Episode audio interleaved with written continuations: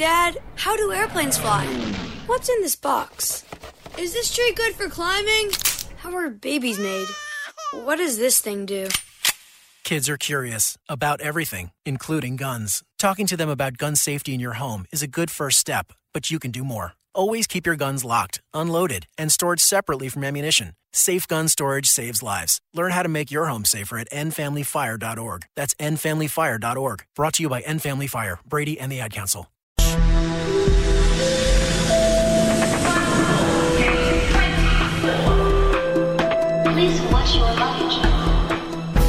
Para já entramos em jet lag com a diretora adjunta do Observador Filomena Martins. Olá Filomena, bem-vinda mais uma vez, boa tarde. Olá, boa tarde. Ora, viva! E hoje vamos até Baltimore, nos Estados Unidos. Começamos por aí. É lá que começamos, sim, com uma daquelas histórias assim, milagre, quase impossíveis, ou de filme, porque uma mulher dada já como clinicamente morta voltou a ter batimentos cardíacos ao mesmo tempo que a sua filha dava à luz no mesmo hospital. Ah, explica lá isto, Filomena, que isto é assim, é como dizes, não é? Podia dar origem a um filme, a uma série, o que é que aconteceu exatamente? E a gente não acreditava, não é? Mesmo assim, não. Ah, não, na verdade a história é ainda mais complicada, vou-te dizer, porque a filha, ah, a própria filha e o bebê estiveram também em perigo de vida durante o parto, que foi assim um parto muito complicado, portanto é preciso começar pelo princípio. A senhora estava a jogar golfe quando recebeu a chamada a dizer que a filha estava já na maternidade pronta para dar à luz ah, e quando a senhora, quando a mãe chegou ao hospital, ah, sofreu um ataque de coração. Ela esteve mais de 45 minutos sem pulso a fazer a reanimação cardiopulmonar e foi dada como morta ao fim deste tempo. Ah, e, ao mesmo tempo, na maternidade do hospital, a filha fazia uma cesariana de emergência porque o bebê estava atravessado no canal de parto e ambos, o bebê e a mãe, corriam perigo de vida.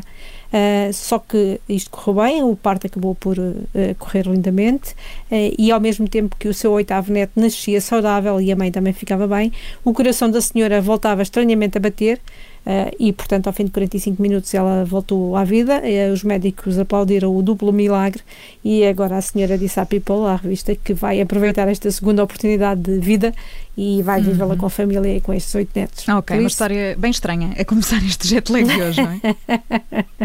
Ora bem, vamos até à Nova Zelândia. Ah, pronto, então aqui é uma história também muito estranha, porque eh, os, os neozelandeses, ou o governo neozelandês, tem levado as regras eh, contra a Covid de uma forma muito, mas mesmo muito rigorosa. E esta terça-feira a polícia prendeu dois homens que tentavam que- quebrar uma das proibições e eles levavam três baldes com asinhas de frango da KFC, ah, 10 baldes de salada de repolho e ainda uma quantidade não revelada de batatas fritas, tudo no porta-bagagens e E- foram presos. Desculpa, qual é o problema? Não, não, não estou a perceber, Filomena.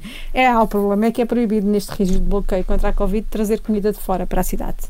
E além disso, eles não explicaram porque é que também tinham com eles 100 mil dólares em dinheiro. Ah, ok. Nem porque é que tentaram fugir à polícia. Portanto, tudo isto é agravado. E o confinamento na Nova Zelândia, em especial em Auckland, ah, está no nível 4 e não permite nem abrir os restaurantes, nem encomendar comida de fora, nem ir buscar comida fora. E, e, e nisto tudo, o fast food tornou-se uma espécie de bem de contrabando, ah, uma substância ilegal muito valiosa, que eu presumo que eles estavam a fazer, que era a, contrabandear, a contrabandear ah, Fast asinhas de frango, Uhum. batatas, ba- batatas fritas e, e salada de repolho. Ah, portanto, eh, como podes imaginar, é importante. E na semana passada já tinha sido um homem acusado pela polícia depois de pôr um vídeo nas redes sociais em que ele cruzava a fronteira de Auckland em busca de um McDonald's. Portanto, vê bem ao que isto chegou. Desta vez o carro vinha por uma estrada de terra batida, portanto, estás a ver, é uma coisa absolutamente ilegal, ti- tipo no tempo da, eh, onde não, não se podia beber álcool nos Estados Unidos. Mal viu a polícia, deu meia volta e acelerou para fugir. E apesar da cena parecer assim um bocado caricata e uma comédia policial, não é. Na verdade, é uma violação grave das leis do confinamento da Nova Zelândia e pode ser punida com prisão até seis meses ou multa de até 4 mil dólares. Portanto, vê bem. Portanto, era um, um desejo de fast food que ficava caro. Eu acho que eles estavam a contrabandear. Era um balde para aqui, outro balde para ali, salada de repolho e batatas fritas. E isto é um bem valioso, porque eles, por alguma razão, tinham 100, 100 mil dólares no- no- lá também com eles. Não penses que aquilo fica barato, estás asinhas de frango na Nova Zelândia. Nada, penso mesmo nisso. nada. Contrabando de salada de repolho, apontei esta e tudo. Olha, vamos, vamos agora até à Guiné Equatorial. Para quê, Filomena? Esta é mais séria, esta é mais séria. Olha, porque os quase 27 mil milhões de dólares que foram apreendidos nos Estados Unidos em bens ao antigo vice-presidente da Guiné Equatorial, o, o filho do ditador Teodoro Obiang, Obiang, hum, o Teodirin Nguema Obiang Mang, assim que ele se chamava, vão ser gastos agora em, em bens, em vacinas contra a Covid para, para a Guiné Equatorial, e entre os bens que lhe foram confiscados estão carros de luxo, mansões e imaginem as famosas luvas incrustadas de joias do Michael Jackson que estão avaliadas em 275 mil dólares. E essa, essa decisão de, de confiscar estes eh, bens e, e, agora gastar esse dinheiro em vacinas é de quem, Filomena? É, foi, acabou por ser um acordo do próprio Obiang, Obiang Filho com os tribunais dos Estados Unidos. Ele foi acusado de adquirir vários ativos na América com ganhos ilícitos e foi condenado. Uh, e, e acabou por obviamente contestar, eh, mas não, não lhe valeu de nada e então agora uh, aceitou que as Nações Unidas recebam 19,25 milhões para comprar e distribuir vacinas no país e há uma instituição também americana que vai receber 6,35 milhões para também comprar e distribuir medicamentos na Guiné Equatorial. Uh, o acordo entre Obiang e a Justiça dos Estados Unidos obriga uh, obriga-o a vender uma mansão em Malibu, que ele comprou por 30 milhões, um Ferrari e vários, mas vários artigos do, do Michael Jackson, de que ele era fã, entre eles as tais famosas luvas. Uh, o Obiang, que agora está, está com 53 anos, já tinha sido condenado em França, também uma pena suspensa de 3 anos e uma multa de 35 milhões de dólares, também por comprar propriedades de luxo com fundos ilegais, que também lhe foram confiscadas. Uh, no Reino Unido foram-lhe impostas sanções também por apropriação indevida de milhões de dólares, esses milhões que as autoridades disseram que ele esbanjou em mansões de luxo, jatos particulares e também uma outra luva usada pelo Michael Jackson e um, também uma coleção de carros de luxo do Obiang que foi confiscada pelas autoridades suíças em 2016. Portanto, há aqui dinheiro uh, para dar em venda. Mas se o investimento é em artigos que eram de Michael Jackson, acho que é um bom investimento. Há uma obsessão pelas luvas do Michael Jackson aqui. Por tudo, acho que ele tinha imenso, imensas coisas do Michael Jackson. Havia ali uma obsessão completa pelo Michael Jackson. E olha, com o Michael Jackson vamos que vamos eh, terminar o jet lag é. de hoje. They Exatamente. don't really care about us. É assim que vamos Exatamente. terminar. É isso mesmo. A Filomena Martins é, é diretora adjunta do Observador. Amanhã viajamos novamente pelo mundo do insólito. Filomena, obrigada. Até amanhã. Até amanhã, meus caros.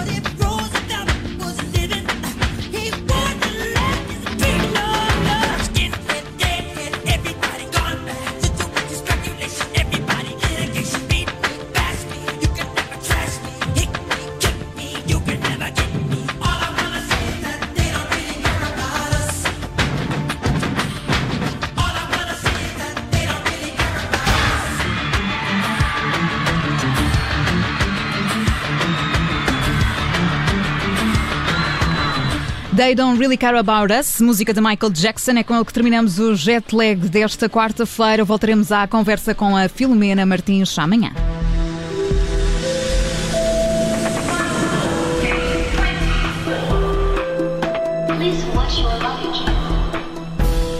Rádio